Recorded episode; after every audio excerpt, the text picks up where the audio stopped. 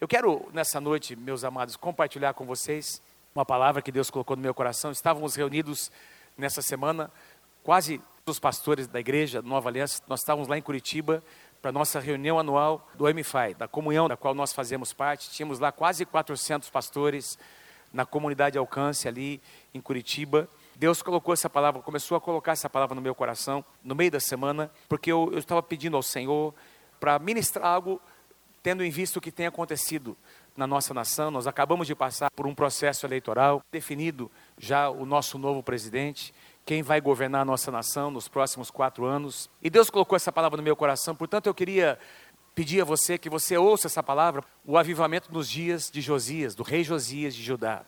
O avivamento que Deus trouxe sobre a nação nos dias de Josias. E eu gostaria que você ouvisse essa palavra na perspectiva, pensando no contexto em que nós estamos inseridos, no momento que nós vivemos como nação, que você se lembrasse, pudesse se lembrar que você não é apenas um cidadão brasileiro, você, antes de mais nada, é cidadão do reino de Deus. Você é representante do Senhor nessa terra. Diga amém se você crê.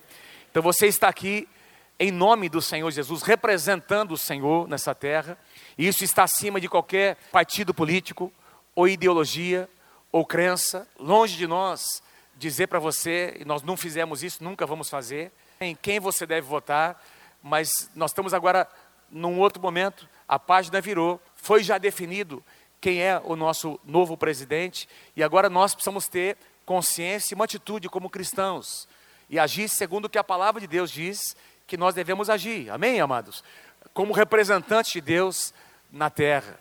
Então, eu gostaria que você ouvisse essa palavra, tudo que eu vou colocar hoje, vou fazer um paralelo com você, a história de um homem, de uma nação, de um avivamento de uma nação, que estava em decadência, estava longe dos caminhos do Senhor, a nação de Judá, e Deus usa um homem, Deus usa pessoas como eu e você, para fazer o que Ele quer fazer no tempo dele, amém?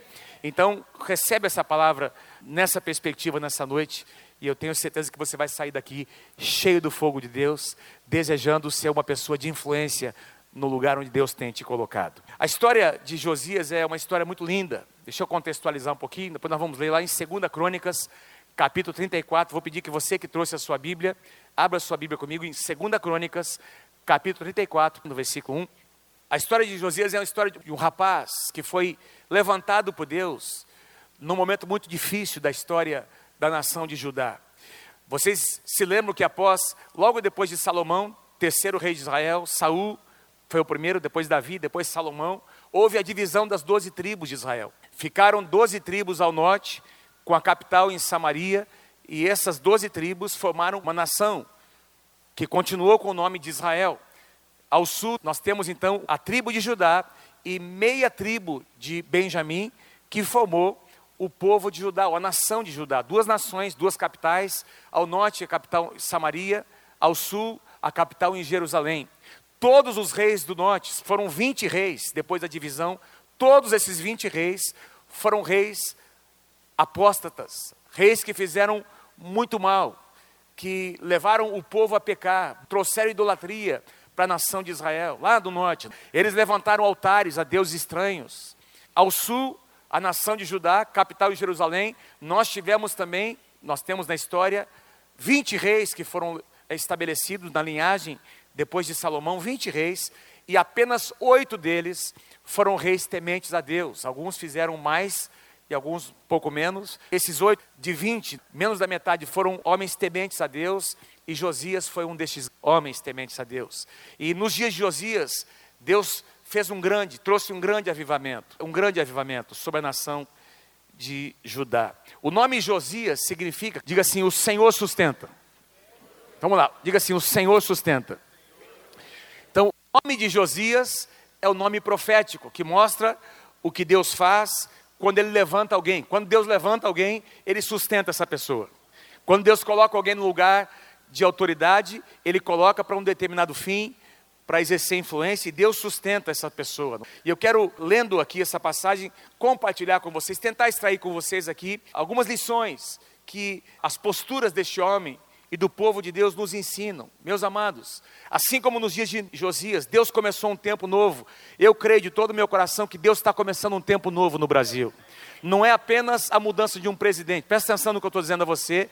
Tem palavras proféticas sobre a nossa nação que foram liberadas. Eu tenho recebido diversas mensagens. Tem palavras proféticas que foram liberadas sobre o Brasil, que eu tenho recebido de pessoas diferentes, profetas do Senhor, de nações, não só do Brasil, que declararam, que profetizaram que Deus colocaria nossa nação num tempo novo, um ciclo de prosperidade, um tempo de mudanças estruturais, um tempo de mudanças nas nossas leis, e o Brasil seria conhecido como uma nação cristã, nação cujo Deus é o Senhor, seria conhecido como uma nação, não a nação do carnaval, não a nação da prostituição e da violência, mas uma nação, a nação que teme ao Senhor Jesus, a nação que se tornaria um dos maiores celeiros de missionários que enviariam missionários para todas as nações. São palavras que foram liberadas sobre o nosso Brasil. Deixa eu adiantar algumas coisas para vocês antes de nós entrarmos. O que tem acontecido agora é algo sem precedentes. Eu não estou perguntando se você gosta ou não, se você voltou ou não no presidente Bolsonaro. Mas o que eu estou lembrando você é que é Deus quem remove reis e que estabelece reis, e que de alguma forma Deus tem permitido que esse homem ocupe um lugar de influência, de governo. Foi Deus quem levantou este homem, usando o sistema que nós temos, o sistema democrático. Todos nós participamos do processo eleitoral e Deus usou o meu voto e o seu voto, e de alguma forma Deus trabalhou nos eventos, nas situações, para levantar essa pessoa este homem para um propósito. É muito mais do que um homem. É um ciclo que começa. É muito mais do que ter eu concordar ou não. Tem a ver com a vontade de Deus, com o início de um ciclo novo sobre a nossa nação. Quem concorda, diga amém. Você não vai lembrar, porque não existe uma lembrança de alguém que tenha tido como seu slogan o Brasil acima de tudo e Deus acima de todos. Você nunca viu alguém como um candidato propondo no início dos seus discursos, citando um versículo da palavra de Deus, 8 de João, versículo 32, e conhecereis a verdade, e a verdade vos libertará. Nós nunca tivemos na história dos presidentes da República a perspectiva de uma família, da esposa de um presidente evangélica, crente, lavada pelo sangue de Jesus, uma grande mulher de Deus, comprometida. Ela, essa mulher, essa irmã participa de uma igreja. Eu conheço o pastor dessa igreja. Nós participamos de uma comunhão de pastores. Ele faz parte da Igreja Batista Atitude. Pastor Josué Valando, conheço pessoalmente, amigo, um grande homem de Deus. E a esposa do presidente está lá. Ela é uma influência para o seu marido. O presidente Bolsonaro não é evangélico, ele é católico, mas é um homem que teme a Deus. E ele tem uma esposa, o Espírito Santo falando aqui, ó. Quem tem Espírito Santo aí do teu lado falando com você, amém? Então, Deus tem usado a esposa do presidente Bolsonaro para trazer uma influência no coração deste homem. Quando você ouviu falar de um presidente que antes de dar o seu primeiro discurso, pede para alguém fazer uma oração pelo governo? Isso nunca aconteceu, queridos. Isso nunca aconteceu. E eu quero dizer a você uma coisa: nós precisamos discernir o que Deus faz, quando Deus começa a realizar algo. Presta atenção na história de Josias, e a gente vai trazer aqui alguns princípios algumas lições importantes da postura deste homem. Segunda Crônicas, capítulo 34, versículo 1. Josias tinha oito anos de idade quando começou a reinar. E reinou 31 anos em Jerusalém, que significa que ele morreu aos 39 anos de idade. Eu vou citar mais tarde porque ele morreu. Tinha oito anos de idade quando ele herdou o trono. Uma criança de oito anos. Meu Deus do céu, uma criança.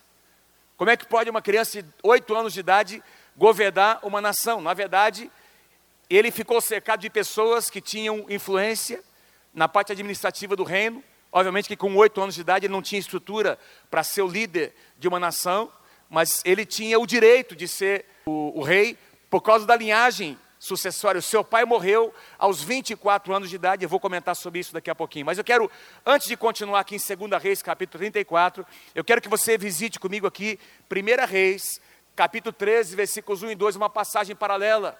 E eu vou mostrar a vocês como Deus ordena os eventos, como Deus levanta quem Ele quer, como Deus estabelece pessoas da forma como Ele quer. 300 anos antes de Josias subir ao trono, acontece isso que eu vou ler com vocês aqui, nos dias do rei Jeroboão, um dos piores reis que a nação de Israel teve, a nação ao norte, não é Israel que ficava ao norte, um dos piores reis que a nação de Israel teve cerca de 300 anos antes de Josias nascer.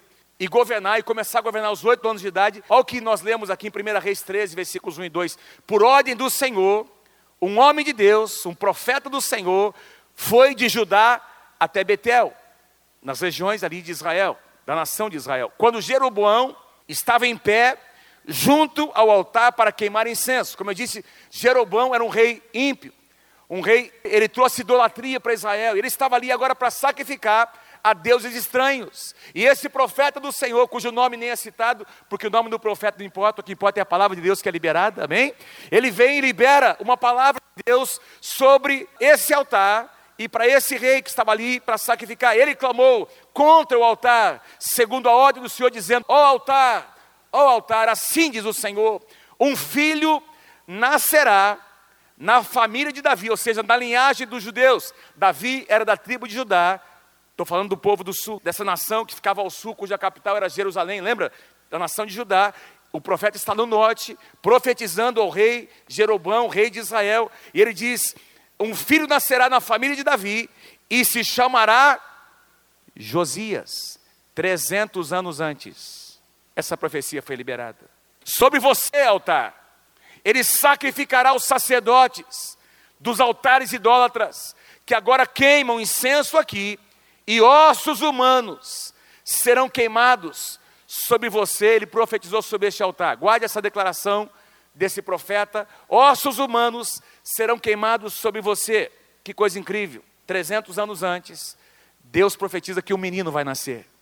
E esse menino, agora, chamado Josias, começa a governar. A primeira lição que eu queria sugerir a vocês: Deus levanta quem Ele quer para cumprir os seus propósitos nessa terra. Deus levanta pessoas comuns, Deus levanta pessoas absolutamente improváveis como eu e você para realizar os seus propósitos. Deus levanta quem Ele quer. Deus levanta até uma criança de oito anos de idade e começa a forjar essa criança, começa a estabelecer, preparar essa criança para ser um grande líder na sua nação, porque Deus faz o que Ele quer, Deus usa quem Ele quer. Quando chega o tempo de Deus, amados, que Ele quer trazer um mover sobre a nação, Ele começa a mexer as coisas, Ele começa a ordenar os fatos. Quem pode dizer amém? Ele remove pessoas, estabelece pessoas para realizar a sua vontade. Me chama a atenção o versículo 2 do mesmo capítulo, sobre Josias, fez o que o Senhor aprova e andou nos caminhos de Davi, andou nos caminhos de Davi, o seu predecessor, não diz aqui que ele andou no caminho do seu pai, do seu avô, do seu bisavô, tataravô, porque foram homens maus. Ele andou no, nos caminhos de Davi, o primeiro, o segundo rei de Israel, que é o modelo, o padrão de um rei segundo o coração de Deus, sem desviar-se nem para a direita e nem para a esquerda. Deixa eu dizer uma coisa para você. Quem conhece a história de Josias, você pode conferir depois, sabe que Josias nunca teve bons exemplos perto dele. Ele nunca teve um mentor, nunca teve um pai presente que o ensinasse nos caminhos do Senhor, muito pelo contrário, o seu avô, chamado Manassés, foi um homem extremamente idólatra, que trouxe pecado para a nação de Judá, trouxe práticas pagãs ao ponto de adotar os deuses que o Egito adorava, o sol e a lua, ele trouxe ali para que Judá, a nação de Judá, adorasse elementos da natureza. Ele consultava médiums espíritas para saber o que os mortos tinham a dizer. Ele fez coisas abomináveis ao Senhor feitiçaria, chegou ao cúmulo de oferecer um dos seus filhos vivos como sacrifício a um Deus chamado Moloque. Corrupção na terra de Judá. E aí o povo se corrompeu, geração após geração. Alguns comentaristas bíblicos dizem que o profeta Isaías provavelmente foi morto pelo rei Manassés por confrontar o rei. Ele foi morto é muito provável nos dias desse rei chamado Manassés. Manassés morre, um rei que governou por mais de 50 anos, trazendo desgraça para a nação de Israel. Você imagine, por mais de 50 anos o povo deixou de adorar a Deus, deixou de frequentar o templo, deixou de cultuar ao Senhor. E aí, gerações, filhos, netos, geração após geração, se perpetua a idolatria no meio de Israel. Nasce Amon, o pai de Josias, porque morreu Manassés, nasce Amon, e a Bíblia diz que Amon foi pior do que seu pai. O pai de Josias foi pior do que o avô. Então nasceu esse homem chamado Amon, o pai de Josias, e a Bíblia diz, você vai, pode conferir depois, que ele fez coisas piores do que seu pai, pior do que Manassés havia feito, ao ponto de o povo é, de haver uma conspiração no meio do povo, de tanto que o povo odiava esse rei, diz que alguns súditos do palácio fizeram uma conspiração e mataram o pai de Josias. E esse cara tinha 24 anos de idade, por isso Josias, aos 8 anos de idade, ele é do trono aos 8 anos de idade. Aos 8 anos de idade, porque o seu pai havia sido assassinado. Imagina um ambiente do palácio, sem referência, sem um mentor, sem um líder, uma referência para seguir. Mas Deus estava com as mãos sobre esse menino. Deus estava com as suas mãos sobre esse menino. Deus estava levantando um líder na nova geração, como Ele está fazendo nos dias de hoje. Vocês estão comigo aí, gente? E os olhos de Deus agora se voltam para Josias. E Deus começa a envolver. Quem sabe Deus usou a mãe, porque a Bíblia cita a mãe de Josias. Quem sabe Deus usou algumas pessoas tementes a Deus, que mantinham o seu coração voltado, com certeza, para cuidar desse garoto. E isso nos leva, eu quero sugerir a você uma segunda lição que nós aprendemos nós não precisamos perpetuar os erros, os mesmos erros dos nossos antepassados. Josias não tinha um exemplo a seguir, mas ele decidiu seguir ao Deus de Israel. Ele não tinha um exemplo de um pai, de um líder, de um mentor, mas no seu coração ele começou a se abrir para o mover de Deus. E eu estou aqui para dizer a você nessa noite, em nome de Jesus, que você não precisa repetir os erros dos seus pais, dos seus avós. Diga-me se você crê em nome de Jesus. Ah, pastor, você não sabe, eu fiz isso porque ninguém me ensinou. Eu sou assim, porque foi assim que eu aprendi. Espera um pouquinho. Se o sangue de Jesus tocou o seu coração, você pode ser uma pessoa diferente. Quem é que diz que você tem que repetir a tragédia? Quando você estuda a história de linhagens, de demônios, de opressão espiritual que acompanha a linhagem de uma pessoa, você vai perceber muitas vezes que muitas pessoas na linhagem de alguém morreram de uma determinada doença. Não é assim que os médicos perguntam? Quando você vai no médico, ele não pergunta lá sobre os seus antecedentes? Não é assim? E está mais do que provado, meus amados, que tem doenças que se repetem de geração em geração, inclusive, eu creio, por influência espiritual. Mas quando o sangue de Jesus toca a sua vida, louvado seja o nome do Senhor, começa uma nova linhagem a maldição que vinha de geração em geração, o sangue de Jesus dá um basta.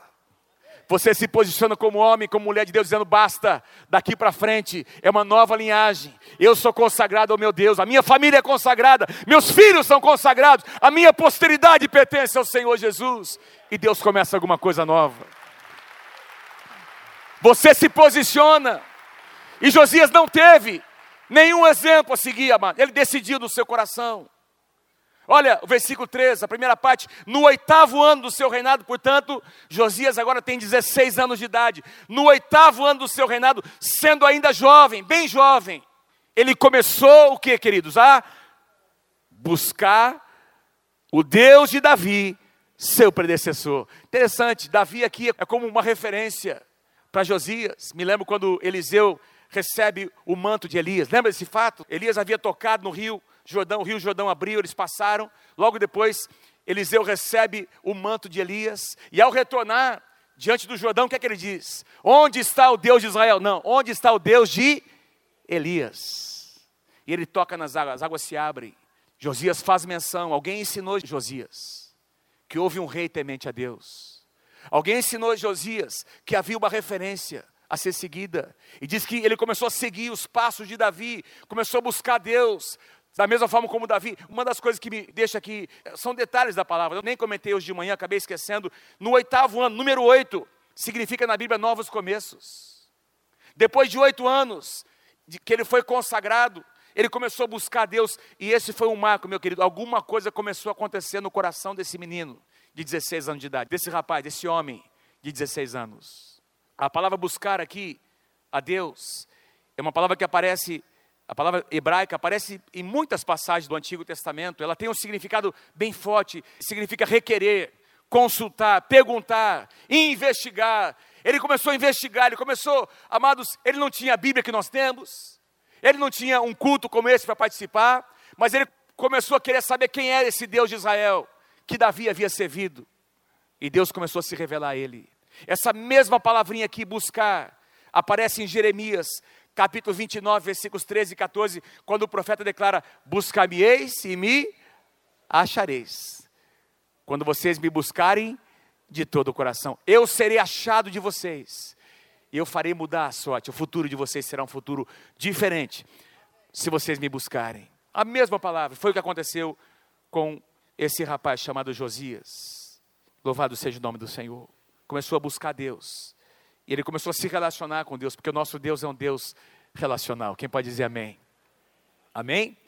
Ídolos não falam. Os ídolos que havia ali na terra de Judá, as pessoas traziam oferendas e não havia uma resposta desses ídolos. Mas Josias começou a caminhar com Deus, porque o nosso Deus é um Deus que se relaciona. E alguma coisa começou a acontecer aqui no coração de Josias. Vamos continuar aqui. Ele começa a buscar Deus e agora coisas incríveis começam a acontecer no seu coração. Versículo 3, segunda parte, no décimo segundo ano do seu reinado, agora, portanto, Josias tem 20 anos de idade, não mais 16, mas 20 anos. Não só ele continuou buscando a Deus, mas ele começou a purificar Judá e Jerusalém dos altares idólatras, dos postes sagrados, das imagens esculpidas e dos ídolos de metal. Começou a trazer uma, uma purificação em toda a terra. Ele começou a produzir, a promover reformas em toda a terra de Judá. O que ele tinha experimentado no seu coração, ele começa a estender agora para a nação. Quem é que crê que Deus ama a nação do Brasil? Quem é que crê que Deus vai começar a varrer a nossa nação com uma limpeza, uma reforma? Amém, amados? Eu não estou dizendo que as pessoas têm que ser obrigadas a se tornar o que nós somos. Estou dizendo sobre o que acontece no mundo espiritual. Quando a igreja de Deus se levanta, quando Deus começa alguma coisa nova, Deus começa a ordenar os eventos. Deus começa a resolver situações que estavam pendentes. Deus abre uma janela de oportunidades, e eu creio que é isso que está acontecendo nesses dias na nossa nação. Gente, eu estou falando de gerações. Eu fico imaginando quanta oposição esse rapaz deve ter sofrido dentro do palácio, na sua família, geração após geração, as pessoas adorando outros deuses. Elas haviam se apegado a essas coisas e nem sabiam mais quem era o Deus de Israel. E agora vem esse garoto de 16 anos, 20 anos de idade. Quem esse moleque pensa que ele é? Esse moleque é um homem de Deus que Deus estava levantando naquela geração. Aos olhos das pessoas era só um menino, aos olhos de Deus era um grande homem de Deus. Eu fico imaginando quanta oposição que esse rapaz não sofreu. E eu quero sugerir a vocês aqui uma terceira lição que a vida de Josias nos ensina. A nossa influência precisa impactar o mundo ao nosso redor. Eu tenho certeza que Deus está levantando alguns de vocês, muitos de vocês, em lugares de influência. Nenhum, amém? Vou tentar dizer de novo: Deus está levantando alguns de vocês em lugares de influência. Algumas orações que você tem feito começarão a ser respondidas. Deus vai começar a abrir portas. E de repente Deus vai, você vai se ver no lugar de influência, no lugar de poder, de autoridade, não para o seu bem, mas para que você use essa autoridade para ser uma influência de valores cristãos para impactar aquele meio que você vai estar inserido. Tem lugares onde você está que eu não posso estar, o pastor Samuel não pode estar, os pastores que estão aqui não podem estar. É você que está ali. Deus colocou você naquele lugar para que você exerça influência, impacto naquelas pessoas. E Deus levanta Josias. E Josias usa esse poder que ele tem para influenciar a sua nação porque ele passa a ter uma experiência muito forte com Deus, muito profunda. Ele quer trazer essa experiência para toda a nação. Talvez sem saber muito o que fazer. Ele quer trazer isso para a nação, querido, porque ele não tinha palavra como nós temos. E eu creio que Deus está levantando uma geração de Josias nesses dias. Quando você estiver orando pelo seu filho e pela sua filha, papai e mamãe, põe as mãos sobre ele, sobre ela, declara: vai ser um grande homem de Deus na sua geração. Meu filho, você vai além, você vai fazer coisas grandes, você vai ser um grande líder. Minha filha, você vai ser uma grande, uma princesa no reino de Deus, uma grande mulher de Deus na sua geração. Porque Deus está levantando uma nova geração de líderes no Brasil. Nesses dias Deus está fazendo isso. O que é que Josias fez? Começou a derrubar esses postes ídolos, imagens escultura, altares, consagrados a outros deuses, despedaçando altares de incenso, aqueles postes ídolos que havia, Deus a, a Será. E diz que ele foi percorrendo não apenas a nação de Judá ao sul, ele começa a invadir as terras do norte, onde outras dez tribos estavam habitando, ele começa a invadir, e ele começa a trazer esse avivamento, essa limpeza também para as terras de Israel. Versículo 7 diz: Então voltou para Jerusalém. E agora veja o que acontece no 18 ano do seu reinado. Agora, Josias tem 26 anos de idade. Lembra que o profeta havia declarado que ossos seriam queimados sobre aquele altar. Uma das coisas que Josias fez foi ele mandou verificar onde estavam os ossos dos sacerdotes que haviam sacrificado a deuses estranhos. Sacerdotes que deveriam servia ao Deus de Israel, que haviam se corrompido, ele manda desenterrar esses ossos, sem conhecer a profecia, sem saber o que havia sido declarado, provavelmente. Ele pega esses ossos, coloca sobre esses altares que tinham ali sido edificados para adorar esses ídolos, e ele queima esses ossos em cumprimento à palavra tinha sido liberada 300 anos antes. Eu acho lindo essas, esses detalhes que a palavra de Deus nos mostra. Como Deus vai mudando, vai levantando as pessoas. De repente as coisas começam a fazer sentido, sem que as pessoas nem saibam, elas estão sendo usadas por Deus para um propósito que Deus já designou. Versículo 8. No 18 ano do seu reinado, agora Josias, com 26 anos de idade, enviou Safã, filho de Azalias, governador da cidade, junto com Joá, filho do arquivista real Joacás. Para o quê, queridos? Para restaurarem o templo do Senhor, seu Deus, que estava em ruínas. Então, primeiro ele tem uma experiência pessoal, ele traz a nação, ele começa agora a limpar a nação da idolatria, e agora ele retorna para Jerusalém, e ele agora enxerga, ele, ele foca o templo, o templo estava corrompido, estava em ruínas, havia até deuses estranhos dentro do pátio do templo, e ele começa a limpar, queridos, ele começa a reunir pessoas, reunir recursos, e aqui vem mais uma lição que nós aprendemos com Josias: quando nós cuidamos da casa de Deus, Ele cuida de nós. Ele começou a cuidar da casa, ele, no seu coração, ele sabia que nos dias de Davi, tinha lá os turnos de louvor, de adoração, o sacerdócio levítico, ele agora começa a restaurar a ordem sacerdotal, ele reúne trabalhadores, reúne muitos recursos para reconstruir, para restaurar a casa de Deus. Ele, centenas de trabalhadores, carpinteiros, diz lá nesse capítulo, pedreiros, edificadores, porteiros. Diz que os levitas que tocavam instrumentos se tornaram supervisores do trabalho no templo. Ele começa agora a limpar e a restaurar a casa de Deus. O apóstolo Pedro diz que a purificação começa na casa de Deus primeiro. E ele começa a purificar a casa. Ele começa a purificar a casa que tem um sentido para nós, que representa a igreja do Senhor Jesus. Jesus vai se encontrar com uma igreja limpa, pura, purificada. Quem pode dizer amém? A noiva de Cristo será sem mancha, sem mácula, sem ruga. É com essa noiva que Jesus vai se encontrar um dia. E ele começa a purificar, ele começa a limpar o templo. E ele envia ali, queridos, um homem chamado Ilquias, sumo sacerdote. Enquanto eles estavam ali limpando, o templo, eles encontram um livro, um livro da lei que os comentaristas concordam que provavelmente foi o livro, eles encontraram o livro de Deuteronômio, devido às decisões que Josias toma depois, as atitudes que ele passa a adotar, provavelmente foi o livro de Deuteronômio que eles encontraram. Eles trazem esse livro, um livro da Bíblia, e alguém começa a ler agora para o rei, começa a ler as palavras da lei, e aí acontece isso que eu vou ler com vocês. Assim que o rei ouviu as palavras da lei, ele nunca tinha tido contato com a palavra. Tudo que Josias fez foi baseado na experiência pessoal que ele tinha tido. Presta atenção com isso, nisso que eu vou dizer a você. Tudo que Josias fez, a limpeza na nação de Judá, de Israel, do templo, foi baseado numa experiência pessoal e convicções pessoais. Mas agora alguém traz a palavra de Deus para ele. E ele, ao ouvir a palavra, o seu coração se constrange, diz que ele rasgou as suas vestes. Ele agora, ele deu ordens, dizendo: Vão consultar o Senhor por mim e pelo remanescente de Israel, de Judá, acerca do que está escrito neste livro que foi encontrado. A ira do Senhor contra nós deve ser grande, pois os nossos antepassados não obedeceram a palavra do Senhor e não agiram de acordo com todo o que está escrito nesse livro. A quinta lição que eu quero trazer a vocês: experiências não bastam, nós precisamos alinhar a nossa vida, a nossa conduta à palavra de Deus. Nós precisamos alinhar nossas decisões à palavra de Deus. Certa ocasião, queridos, Davi, muito bem intencionado, decidiu trazer a arca da aliança do Senhor, que representava a própria presença de Deus, que estava na casa de um homem chamado Obed-Edom. Ele decide trazer essa arca, esse móvel que representava a presença de Deus para Jerusalém. E ele, a intenção era boa, mas ele fez do jeito errado.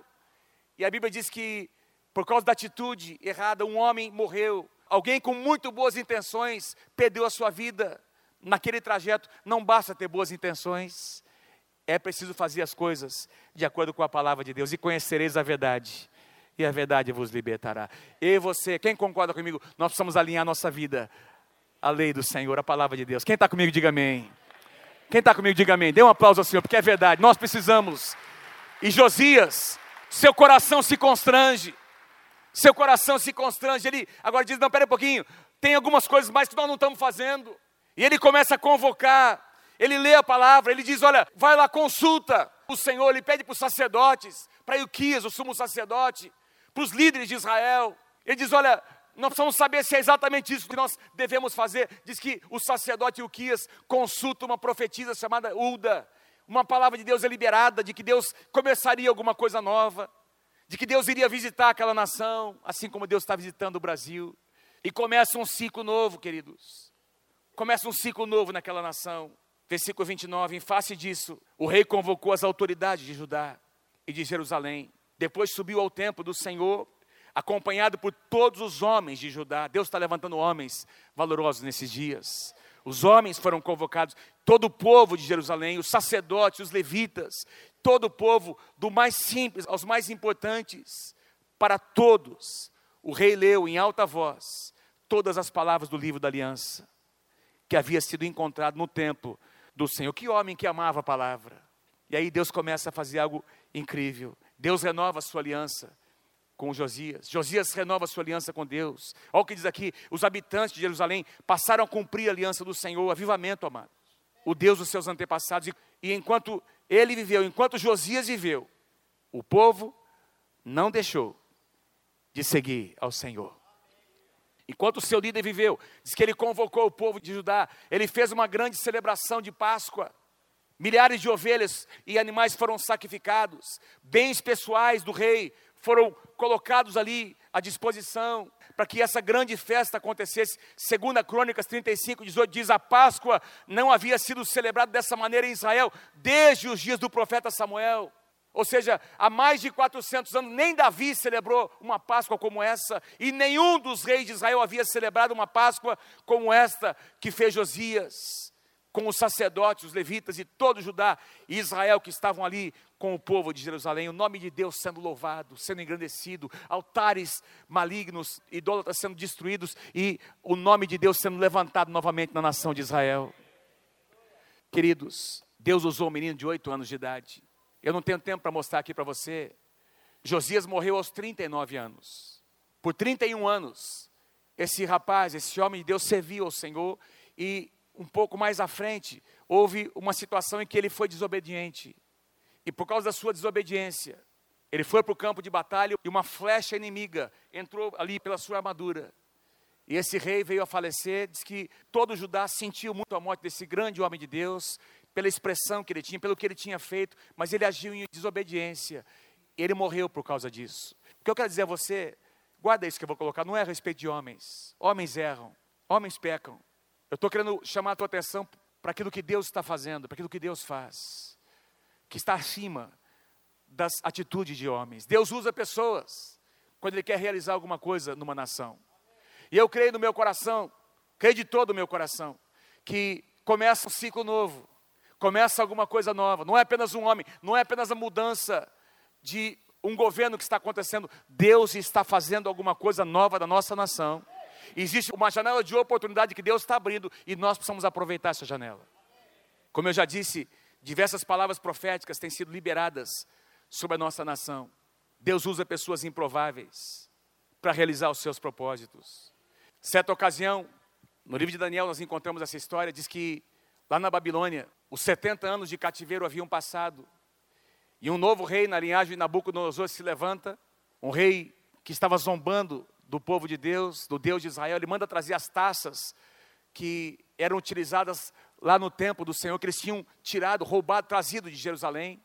E eles começam a celebrar, chamam os súditos lá do seu reino, governadores, e começam a celebrar usando as taças do templo do Senhor e começaram a caçoar do povo de Deus. Começaram a zombar do povo de, do Deus de Israel. De repente, aparece uma inscrição na parede, lembra disso?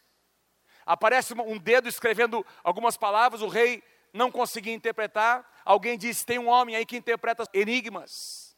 Daniel foi chamado, o velho Daniel, um senhor idoso. Provavelmente tinha mais de 80 anos de idade quando isso aconteceu. E Daniel é chamado, e aí o rei pergunta: Olha, olha o que aconteceu aqui. E quando Daniel vê aquela inscrição, ele traz a interpretação. Você foi pesado na balança. Você fez pior do que o seu pai. O seu pai foi advertido. O seu pai Nabucodonosor, o orgulho subiu no coração dele. Ele foi advertido e não se quebrantou, e você fez pior do que ele. Então Deus está dizendo hoje para você que Ele remove das suas mãos o reino e coloca nas mãos de uma outra pessoa. E naquela mesma noite, vocês se lembram, o império da Pérsia invade a Babilônia, e esse homem chamado Belsazar é tirado do trono e Ciro assume no seu lugar. Num dia, Deus mudou todas as coisas. Entra Ciro, um homem pagão, império da Pérsia, e Ciro fica sabendo que está ali Daniel, um homem sábio. Ciro chama Daniel para ser um dos seus conselheiros. E Deus usa Ciro. Lembra, os 70 anos haviam terminado, a profecia de Jeremias havia se cumprido. E agora chegou o tempo da libertação do povo judeu para retornar para Jerusalém. O que é que Deus faz? Deus constrange o coração de Ciro, um homem pagão, um homem que não conhecia o Deus de Israel. E esse homem chamado Ciro, agora permite que os judeus retornem para restaurar a cidade de Jerusalém. Começou um ciclo novo. Isaías havia profetizado 200 anos antes que isso aconteceria. Quando Deus quer realizar uma coisa nova, Deus levanta quem Ele quer. Deus faz do jeito dele.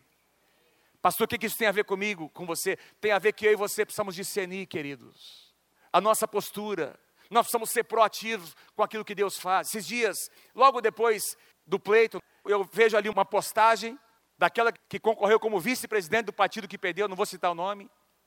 E ela posta uma declaração assim: Hoje nós estamos tristes, no dia seguinte, mas a nossa tristeza a partir de hoje se transforma em resistência. Eu li aquilo, aí eu vi alguns posts que chegaram, a mesma moça que escreveu, que estava vestida com uma camiseta preta, com uma estampa assim na camiseta, rebele-se.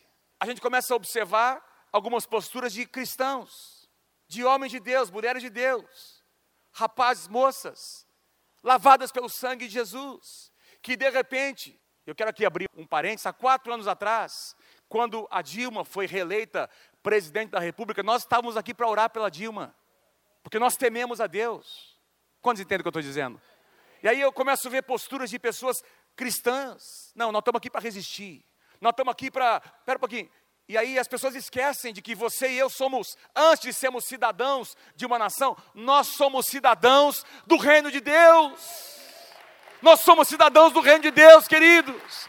E a palavra de Deus nos orienta como nós devemos agir com respeito às autoridades que estão sobre nós. Na época que o apóstolo Paulo escreve, que eu vou ler para vocês, que eu não coloquei aqui, Romanos capítulo 13, se você quiser abrir a sua Bíblia, ou quiser apenas ouvir.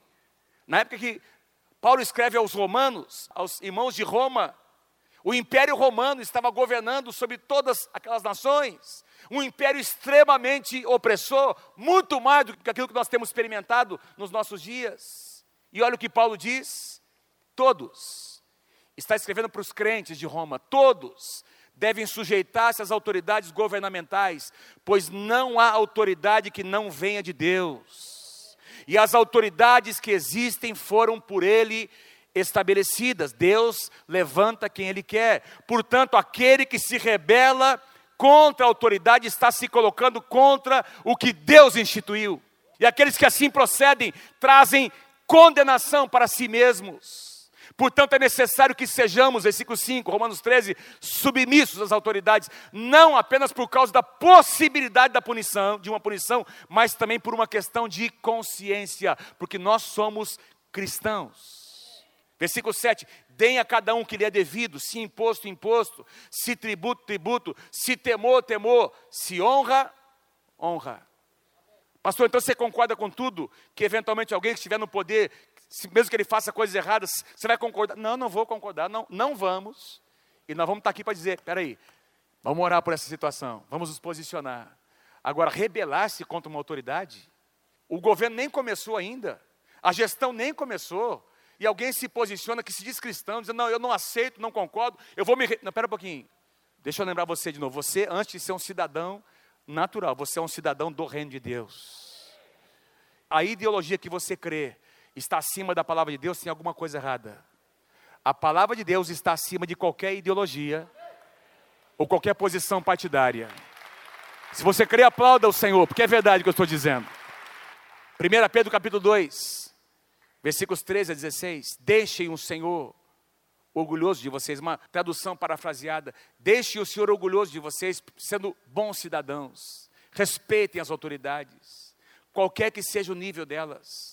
Elas são emissárias de Deus, responsáveis por manter a ordem. Usem da sua liberdade para servir a Deus e não para quebrar as regras. Tratem todos com dignidade. Amem a sua família espiritual, a igreja. Temam a Deus. Respeitem o governo. 1 Pedro capítulo 2, versículos 13, 14 e 16, palavra do Senhor para nós. Que o Senhor tenha misericórdia de nós. Que nós nos posicionemos como homens e mulheres de Deus nesses dias. Cuidado para você não seguir a voz daquela multidão da qual você às vezes está fazendo parte. Cuidado para você apenas não seguir o que outros estão fazendo. Antes de ser um cidadão natural, você é um cidadão do reino de Deus. Você tem o direito até de discordar de algumas questões, e eu quero dizer a você aqui, em nome de Jesus, se houver práticas, porque o nosso novo presidente tem dito: e conhecereis a verdade, e a verdade vos libertará, o que significa que se houver mentira, a mão de Deus vai pesar. Amém? E nós estaremos aqui para dizer que não compartilhamos com nenhuma mentira. No entanto, como cidadãos, é nosso dever hoje, como homens e mulheres de Deus, orar pela nossa nação e entender que Deus está usando uma pessoa e agora tem outras pessoas sendo escolhidas, que eu estou achando que tá, estão sendo muito bem escolhidas. Meu irmão, o pau vai comer nesses próximos meses aí, o negócio vai ficar para o bem da nossa nação. Não vai ser fácil, mas graças a Deus, Deus está fazendo algo lindo na nossa nação. E eu posso dizer a você, o que está acontecendo é, já é fruto da oração da igreja. Nós temos orado por isso. E eu quero viver para testemunhar o que Deus vai fazer na nossa nação. Eu quero orar pelo meu presidente. Quem quer fazer isso comigo nessa noite? Amém? Fique em pé comigo, vamos fazer isso agora, em nome de Jesus. Último slide para a gente, só para a gente revisar os cinco pontos que eu trouxe aqui para você. Quero pedir que você leia comigo bem forte, número um ou cinco lá. Vamos lá. Deus levanta quem Ele quer para cumprir os seus. Diga assim comigo, até mesmo pessoas improváveis. Fala para quem está pertinho de você, como eu e você. Até mesmo pessoas improváveis, como eu e você, Deus levanta. Número dois, leia comigo lá. Não precisamos perpetuar os mesmos erros dos nossos antepassados. Quem pode dizer amém para isso? Número 3, comigo, vamos lá. A nossa influência precisa impactar o mundo ao nosso redor, lá na escola, na faculdade, no seu trabalho, na sua rua, no seu condomínio. Deus te colocou ali para você ser uma voz profética naquele lugar. Número 4, quando cuidamos da casa de Deus, Ele cuida de nós. Para finalizar, experiências são importantes, mas não bastam. Nós precisamos amar a palavra de Deus. Se você concorda, dê um aplauso bem forte ao Senhor. Amém. Vamos fazer uma oração. Quero pedir que você dê a mão para quem está pertinho de você, à direita e à esquerda, aí pertinho de você. Quero pedir que ninguém fique sozinho nesse momento. E nós vamos levantar um clamor pela nossa nação. Aliás, antes nós vamos levantar um clamor para que Deus nos dê discernimento que nós possamos entender quem nós somos e para que nós fomos chamados. Porque nós vivemos nesse momento da história da nossa nação. Eu acho que é o momento mais maravilhoso. É a época mais maravilhosa que se teria para viver nesse país. É a época que nós estamos vivendo. E nós precisamos, presta atenção, deixa eu só dizer uma coisa a você. 120 pastores foram convocados para compor um grupo de intercessores no Brasil. Pastores de igrejas, as mais expressivas do Brasil. Nós fomos convidados para fazer parte desse grupo. Esses pastores estão intercedendo pelo presidente. Tem um grupo, alguns que coordenam esses pastores, têm acesso direto ao novo presidente. E o presidente tem se consultado com esses pastores. O presidente está mandando para nós os seus pedidos de oração. Presta atenção, meu irmão, nunca isso aconteceu na nossa nação. Deus está fazendo alguma coisa nova e você não vai participar disso.